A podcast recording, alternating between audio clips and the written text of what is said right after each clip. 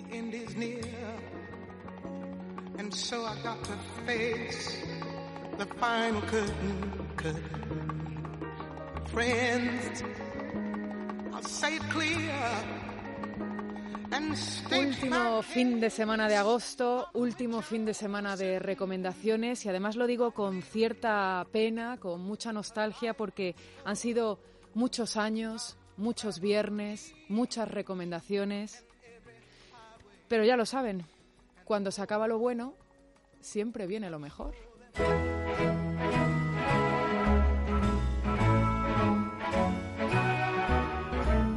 Y lo mejor es tener al otro lado a Luis del Pino. Buenas tardes.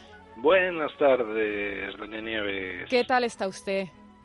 Pues bueno, cada día más alarmado, pero resistiendo. Es verdad.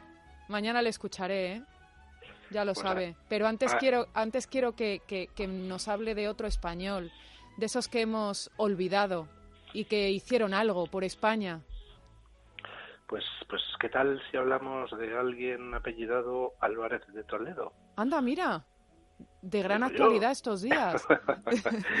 bueno, pues, eh, pero antes, antes de entrar en ello, hablemos primero de los Medici, en concreto de uno de ellos, Cosme I de Medici, segundo duque de la República de Florencia y primer duque de Toscana. Cosme primero de Medici era pertenecía pues a una familia segundona de los Medici entonces pues llegó a hacerse con el poder en Florencia pues mm, con astucia llegó por Florencia justo cuando habían matado al entonces duque de Florencia, que lo había matado un primo suyo para tratar de hacerse con el poder, y este pues apareció por allá con eh, unos pocos siervos y los del Consejo de Florencia dijeron, uy, aquí uno que parece tonto y que además pues es de una rama segundona, esto está hecho un lío después del asesinato del duque, eh, no queremos poner a su primo, que es muy ambicioso, pues ponemos a este, que es medio tonto, entonces le controlamos.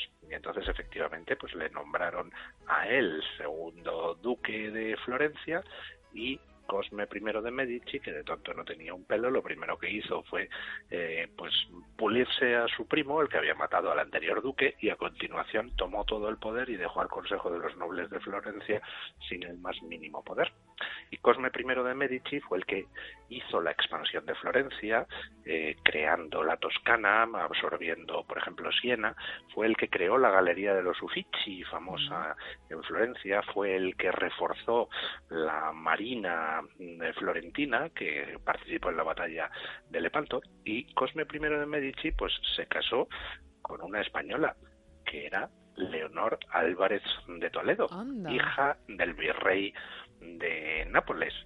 Eh, y se casó con ella, pues simplemente era un matrimonio por interés. Ella era inmensamente rica por su familia y además, pues Carlos V quería una alianza con Florencia, así que pues nada, acordaron ese matrimonio y se casaron cuando ella tenía 17 años y solo vivió hasta los hasta los 40, eh, pero en esos eh, años, en esos 23 años le dio 11 hijos a su marido y fue un matrimonio pues enamoradísimo toda su vida, aunque muy trágico porque de esos 11 hijos tres al menos murieron de malaria, igual que la, la propia Leonor Álvarez de Toledo, que murió a los 40 años, otro Francisco fue envenenado, otra hija Isabel murió estrangulada por su por su marido, otra hija Lucrecia se sospecha que fue, fue envenenada por su marido. Y otro hijo Pedro eh, pues eh, envenenó a su mujer por supuesto adulterio. O sea que en fin pues una familia la aquella de Cosme I de Medici muy ajetreada y una historia pues bastante trágica. Y oiga ya que a nuestros cineastas les das quito la historia española, ¿qué tal si hacen una película sobre esta española que fue eh, la que hizo posible, junto con su marido, que la Toscana llegara a ser lo que fue. Una película o una serie, que esto da para muchos capítulos, ¿eh? Pues sí. que hay mucho, hay mucho argumento. Luis del Pino, un placer. Venga, y mañana con el reclinatorio. un abrazo, vamos.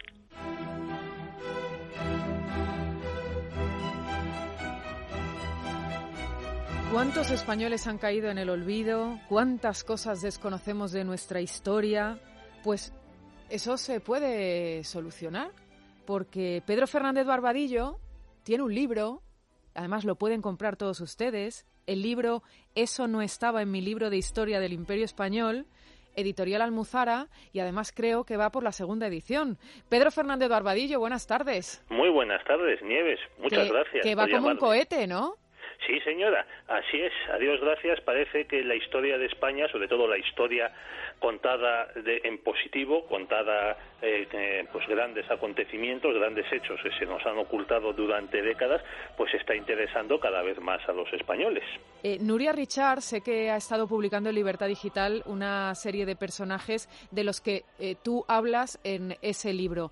Te pongo en un aprieto, Pedro, si te pido que nos destaques solamente uno de esos personajes que también has retratado y que más te hayan impresionado.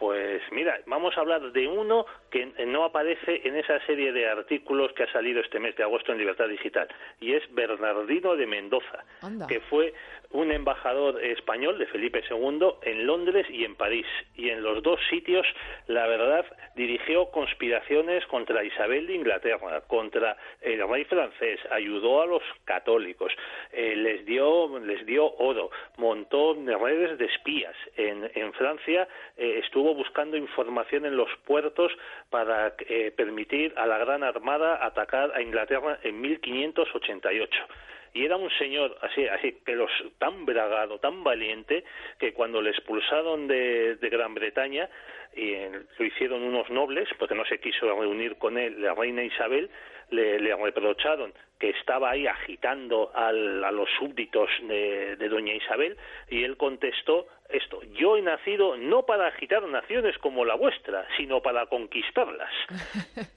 Ya ves, qué carácter tenía. Qué carácter y qué de series nos estamos perdiendo. Se lo decía antes a Luis del Pino. Tenemos personajes eh, estupendos, con, con historias eh, muy buenas para, para, oye, para recoger en, en, series, que hay veces que se tienen que inventar las, las, las historias, si las tenemos reales, si se han vivido, si están documentadas. Para eso le, le digo a los, a los guionistas que tienen el libro de Pedro Fernández Barbadillo, eso no estaba en mi libro de historia del Imperio Español. Te dejo un único minuto, Pedro, para que todos aquellos que no conozcan tu obra se vayan a las librerías o lo compren a través de Internet y no se pierdan este, este libro. Bueno, pues muchas gracias Nieves y yo quiero animar a los a los a la audiencia a que con este libro mío, pues conozcan una época en la que los españoles no éramos los primeros de Europa por tener los, los eh, mayor número de contagiados de coronavirus, ni la mayor caída del PIB de, de, todos los países europeos. No, no, sino éramos los primeros de Europa porque teníamos los mejores mapas para navegar por los mares, teníamos los mejores arquitectos, los mejores profesores universitarios, los mejores diplomáticos, la mejor moneda del mundo, el real de El que sale en Piratas del Caribe, ese era español, mucho más poderoso que lo que luego fue la libra esterlina, que duró unos 100 años como moneda mundial. El real de A8 duró 200 y pico años. Entonces es lo que yo pretendo con este libro enseñar a los españoles una época que en contraste con lo que estamos viviendo, pues nos sintamos orgullosos y, oye, pues también nos sintamos pues mejores. ¿Y qué otra política era, era posible? Pues muchísimas gracias, Pedro, porque de verdad que es un libro en el que vamos a descubrir cosas que nunca nos han contado y personajes de los que jamás hemos oído hablar. Y para eso está este libro, Editorial Almuzara, Eso no estaba en mi libro de historia del Imperio Español. Autor, Pedro Fernández de Barbadillo, al que doy las gracias. Gracias. Gracias a ti, Nieves. Un abrazo.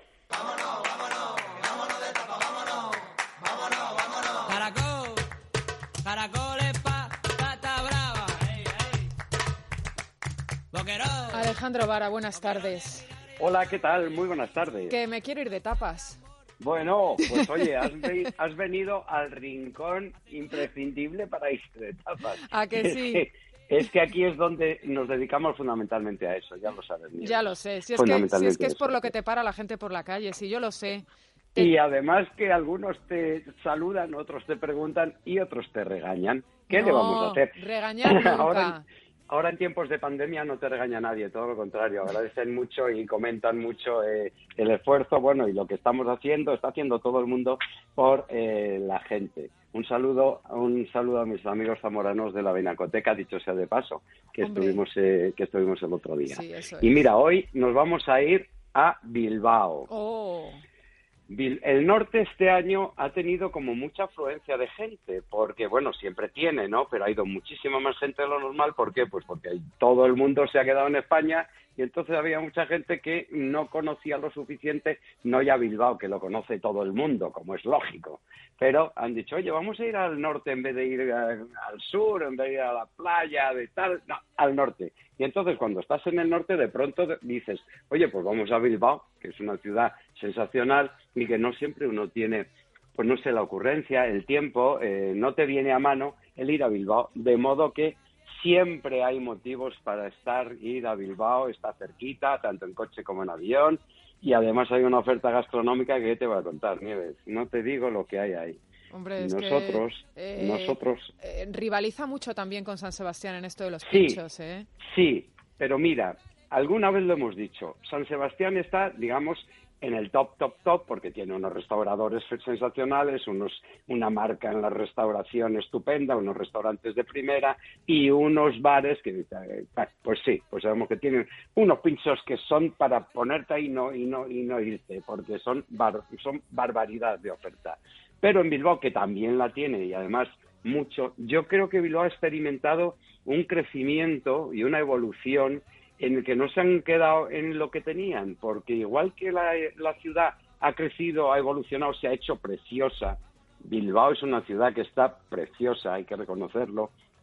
También los bares han crecido, también han evolucionado y también se ve una oferta bueno, pues es una ciudad en movimiento, con lo cual, eh, al margen de este pequeño tránsito que estamos ahora atravesando, pero hay que hablar de Bilbao también cuando hablamos de barras, de pinchos, de ir a tomar el chacolí, de ir paseando por los bares. Y en este caso en concreto no vamos a ir a ninguna novedad, sino a un clásico del que todavía no hemos hablado, que es el Mugi. El Mugi es un mm. bar, un choco, lo llaman el choco del vino, de Bilbao, que debe tener como 50 años, más o menos, y que hicieron, pues eso, la gran reforma, yo creo que debió de ser hará 20 años o por ahí, pero vamos, todo el mundo lo conoce en Bilbao, entre otras cosas, porque es una parada y fonda imprescindible cuando vas al estadio de San Mamés, que es la catedral, como todo el mundo sabe, del Atlético de Bilbao. Bueno, ahora le llaman Athletic, no sé muy bien por qué, el Atlético de Bilbao. Y al ir o al volver de San Mamés, pues la gente para en el Mugi, que directamente dices, oye, eh, vamos a tomarnos algo que aquí, bien sea porque tu equipo esperas que gane, bien sea porque ha perdido y te quieres consolar, si es que no hay mejor eh, sitio para atracar los males, para eh, aparcar, el, para celebrar los triunfos que un bar como este, que es una barra de estas que nos gustan a nosotros, de estas que tiene unos azulejitos muy bonitos, ahora mesas altas, porque la barra ya se sabe que están un poco bueno, que tienes que tener el espacio físico razonable, unas mesas altas y unas mesas bajas y sobre todo una oferta, bueno, qué pinchos, o sea, nieves, no te cuento cómo son. Venga, empiézame a mover los Te digo una cosa, hay de media 40 o 50 pinchos cada día, con algunos clásicos, que yo destacaría. La croqueta de bacalao, imprescindible, imprescindible. El buñuelo de ternera, sensacional, porque es que es que está buenísimo. Atentos a los chipirones, porque los chipirones, que pueden ser o salsa o fritos, pero los chipirones, claro, ¿cómo no vas a tomar en el País Vasco, en Bilbao, unos chipirones sensacionales? Pero yo mm, subrayo dos ofertas que a mí me encantan y que no son sofisticadas, pero que están, claro, la género en la materia prima es buenísimo. La chuletilla de cordero, bueno, tiene allí una brasa que, que, te voy a contar, porque es un local, es un local de brasa fundamentalmente. La chuletilla de cordero es un clásico, es una chuletilla, buen género y bien hecha, y en una brasa como corresponde, no se puede pedir nada mejor, a mí me encanta, siempre me ha encantado. Y atentos a las anchoas rebozadas, que no es, que no es una especialidad de la casa, pero que no se ven en todos lados, en el norte se ven mucho. Pero esta anchoa es buenísima y le hacen un rebozado que está de chuparte los dedos. De modo que dentro del despliegue que encuentras en la barra según llegas, dentro de la oferta que encuentras en el menú cada día, dentro de que esta gente trabaja muy bien y además hace cosas que yo creo que es imaginación y con buena mano, porque también son muy clásicos, merecen la pena pedirlo, porque vas a probar de todo y además yo creo que el nivel medio es de calidad superior. Le vamos a poner nieves cuatro pinchos. Muy bien. Desde mi punto de vista es uno de los cinco locales sensacionales de Bilbao. No os conozco todos, pero he estado mucho en Bilbao y he tenido que ir mucho por trabajo, he tenido que ir, he tenido el gusto de ir mucho por trabajo. El Mugi es uno de los sitios que no te puedes perder. Este Choco del Vino está en Licenciado Poza 55, al lado de San Mamés, la Catedral del Fútbol, y con una oferta que para qué queremos darle más vueltas. Allí hay que presentarse. Que no se lo pierdan. Escapada a Bilbao en cuanto se pueda, que está cerquita. Alejandro Vara, feliz fin de semana y gran recomendación. Bueno, muchísimas gracias y pasadlo vosotros también muy bien y a disfrutar. A disfrutar.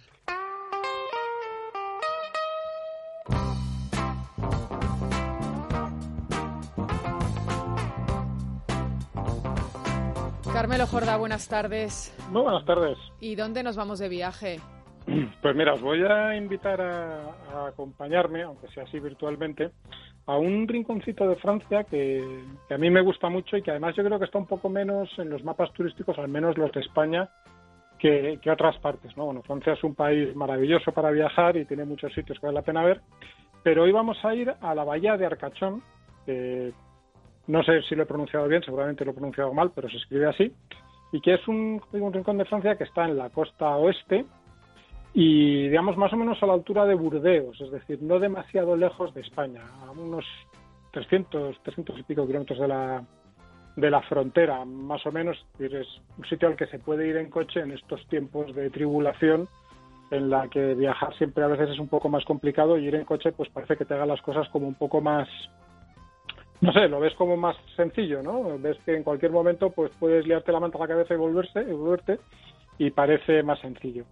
Eh, si la gente lo mira en el mapa, verá que la bahía de Arcachón es un trozo triangular de mar que se mete literalmente dentro de la tierra y que está cerrado por una, por una barra de tierra y queda una boca muy pequeña, o sea, una boca muy estrecha y eso hace que estemos en una de las zonas eh, con unas mareas más llamativas del mundo, ¿no? con mareas más grandes del mundo y de eso, de hecho esa boca eh, es un récord, no sé si europeo, de, digamos, de entrada y salida de agua de mar cuando la marea es, es grande, ¿no? Y ahí, yo que sé, entran millones y millones de litros, no sé deciros la cifra, pero es una cosa así como muy espectacular.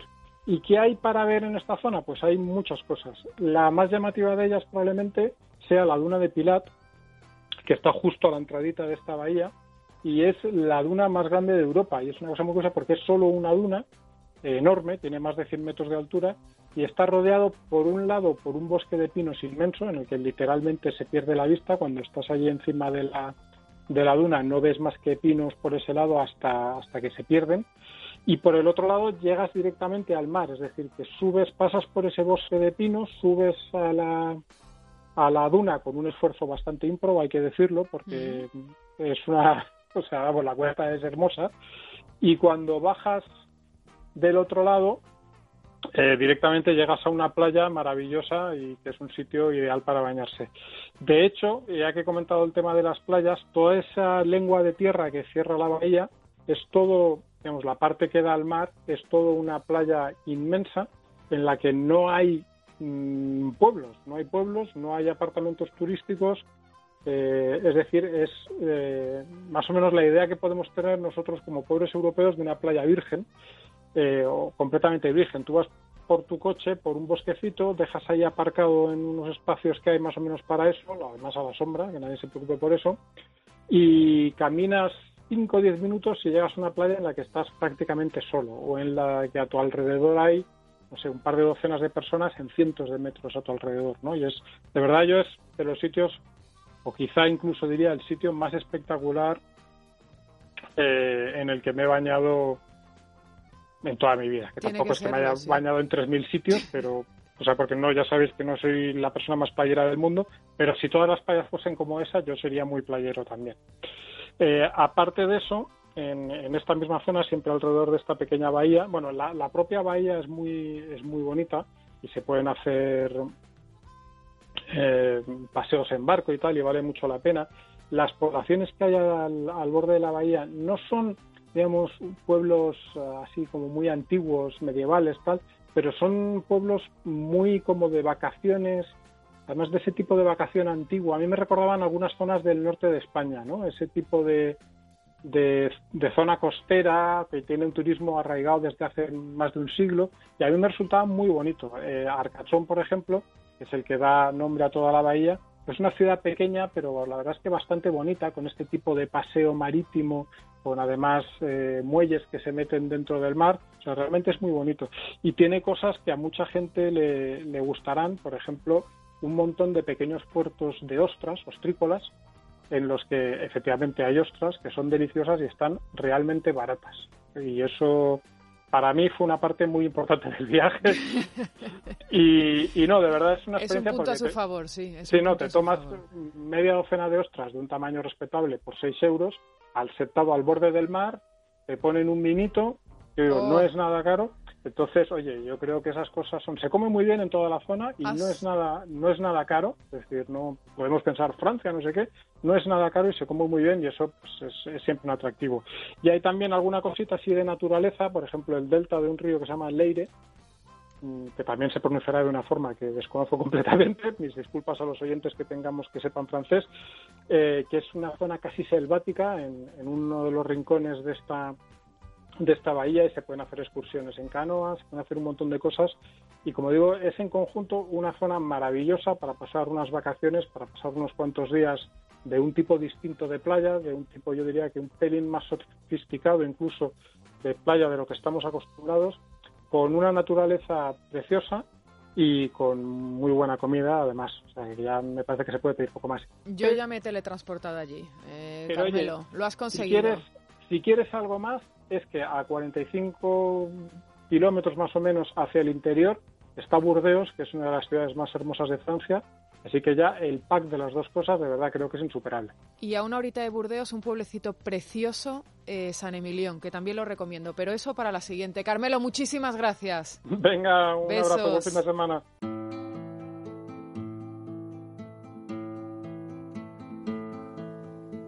Es que el verano avanza a toda velocidad y ya nos plantamos casi en el mes de septiembre, el mes de vacaciones de Jesús Fernández Úbeda, que le encanta recordárnoslo todos los viernes. Jesús, buenas tardes. Estoy deseando pisar suelo extranjero para besarlo metafóricamente como hacía el Papa. Bueno, pues yo estoy. Solo, ¿eh? Pues fíjate, yo estoy deseando que nos avances tu recomendación literaria de la semana. Yo y el resto, de, y el resto de la audiencia. Como hilas. Pues Voy a, voy a recomendar un libro del que iba a ser, o mejor dicho, ha sido, lo que pasa es que no, no se llegó a celebrar por el tema del coronavirus la, ceremonia, el, premio Libertad de Periodismo por los 20 años de Libertad Digital. O sea, que vamos a hablar de un grande. Vamos a hablar de un grandísimo, hombre, un grandísimo de Cuenca, que se llama Raúl del Pozo. Hombre. Y aquí tengo A Bambi no le gustan los miércoles, que, que es Qué buen título, ¿eh? Para qué buena obra. Sí, en realidad es un libro de perfiles que, en fin, está bien, pero en, mi opinión, más que el qué, yo destaco el cómo, porque está escrito con una prosa soberbia y con un ritmo vertiginoso, me atrevería a decir, eh, característico de, de los periodistas, de, los textos de este gran maestro del periodismo, que en este libro dice, no aprendí a ser periodista en la escuela ni en la universidad, sino en la mm, calle, en los aeropuertos, en las casas de socorro. Que es donde se aprende el oficio. Sí, y dice, he sido reportero, cronista de sucesos, corresponsal en el extranjero y he cubierto conferencias y hasta bautizos. No tengo otro capital profesional que mi nombre y apellido. Para mí el arte de escribir es un juego, una aventura. Vale más lanzar una piedra que una palabra. El que escribe se proscribe. Y esto yo lo tengo tatuado en, en el cerebro. Pero yo no tengo otra cosa desde que tenía 20 años. Te digo, más que el qué, es el cómo. Y yo creo que es un libro que todo aquel que quiera escribir o que quiera dedicarse al periodismo, que quiera mejorar su, su periodismo escrito, debiera pasar y echarle un vistazo. con respecto al que, pues es un libro de perfiles que están bastante bien, yo qué sé, hay, hay personajes de todo tipo, Valdano, del Bosque, Jesús de Nazaret, Zapatero, que es Bambi. Y no le gustaban los miércoles por las sesiones de control que se montaban en el Congreso de los Diputados. Sí, nada, y yo qué sé, José Saramago, José María García. Hay una sección de obituarios que yo creo que es la que, la que más me gusta, y destaco dos de sus de, que eran algunos de sus mejores amigos, Camilo José Cela, el Nobel, y, Paco Raval. Del primero recoge una, una anécdota maravillosa y es que por lo visto un día Raúl le preguntó a Cela y le dice, ¿cuál te gusta más, Camilo? ¿La Flores o la Mazagatos? Respondió Camilo, la Mazagatos, sin, sin lugar a dudas. ¿Por qué? le preguntó Raúl. Por el nombre. no, y, por, Quiero que me cuentes, Jesús, eh, bueno, a los oyentes, eh, una anécdota que has escrito en Libertad Digital, que está recogida en Libertad Digital, porque además de relatarnos las anécdotas que cuenta Raúl del Pozo en este libro, a Bambi no le gustan los miércoles, eh, tú en Libertad Digital cuentas la anécdota de cómo conociste tú a Raúl del Pozo. ¿Cómo fue a propósito de Umbral? Ah, bueno, sí, claro, sí, sí, porque, yo hice un, reportaje sobre, eh, sobre Umbral a los, por el sexto o el séptimo aniversario de su muerte, porque Umbral tuvo unos, unos años en que se olvidó. De hecho, de hecho, murió Umbral el mismo día que murió un futbolista del Sevilla que se llamaba Antonio Puerta, hmm. que, cayó desplomado, no sé si os acordáis, en pleno campo y los periódicos se ocuparon sobre todo de la muerte y los noticiarios y los informativos de la muerte de Antonio Puerta, pero Umbral pasó como a un segundo o tercer plano. Y luego Umbral se, ha vuelto a poner de moda y tiene una legión de imitadores y entonces ya me retiro más de Umbral, pero que a mí, a mí como me gusta ir a contracorriente, pues por hacer un ejercicio de justicia hice un reportaje y conté, pues yo qué sé, con nuestro compañero Carmelo Jordá, con, fíjate, David Gistau en paz descanse, y, con Raúl. Y, y, lo conocí por eso, hicimos una, una entrevista por la tarde, yo te reconozco, Nieves, que fui muy asustado, porque claro, Raúl del Pozo, un pope del periodismo, además era un tertuliano asesino con que gastaba y gasta de una ironía sulfúrica. Yo digo, este tío me va a fusilar. Y no, no, no, ¿qué va? Me emborrachó. y fue súper cariñoso y, en fin. Y sobre eh, todo te ha citado cuatro veces en sus columnas, que oye, eso, de eso no puede presumir cualquiera, ¿eh, Jesús? No, y no exagero si digo que Raúl es de la familia. Pues mira, aquí la recomendación y necesito la ficha técnica para terminar. Claro. Raúl del Pozo, a Bambi no le gustan los miércoles, La Esfera de los Libros, 2003, 318 páginas. Jesús, un placer como siempre. Un beso, Nieves.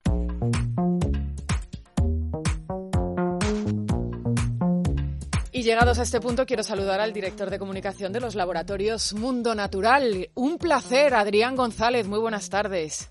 Buenas tardes, Nieve. Igualmente de estar aquí como todos los viernes y a la misma hora. ¿eh? Efectivamente, a la misma hora, aquí tenemos la recomendación de salud. Eh, una de las recomendaciones más importantes, tengo que decirte, Adrián, porque sé que hay muchos oyentes que están diciendo, bueno, ¿y qué me van a recomendar hoy? ¿Qué me puedo tomar como suplemento para que mi cuerpo se ponga a punto? Pues mira, muy importante, Nieve, y porque la situación lo requiere y tenemos que ir preparando condiciones ya de cara al otoño, tenemos que adelantarnos. Por eso es muy importante seguir fortaleciendo todo lo que son las defensas, porque como hemos visto, la situación inmunológica nos ha seguido agobiando, incluso durante el verano que pensábamos que no nos iba a afectar. Por eso nosotros proponemos que para poner a punto las defensas, esa segunda barrera de defensa que está debajo de nuestra piel y mucosas, que son los macrófagos, las células presentadoras de antígenos, o incluso la tercera barrera de defensa, que son los linfocitos, tenemos que darle fuerza, tenemos que darle los nutrientes necesarios y ahí Inmunoplus contiene el chitaque, calostro, contiene también ese, ese extracto de quinasia de alta potencia que viene muy bien para, para fomentar todo lo que es el desarrollo de nuestras defensas y estar protegido. Por lo tanto, no hay que arriesgarse, hay que cuidarse y una forma de cuidarse es con Inmunoplus. ¿Lo compramos, Adrián? ¿Dónde lo compramos? Tiendas especializadas, también en las parafarmacias del Corte Inglés y en las parafarmacias Mundo Natural, punto es, las 24 horas del día. Un placer, como siempre. Muchas gracias, Nieve. Hasta Muchísimas gracias.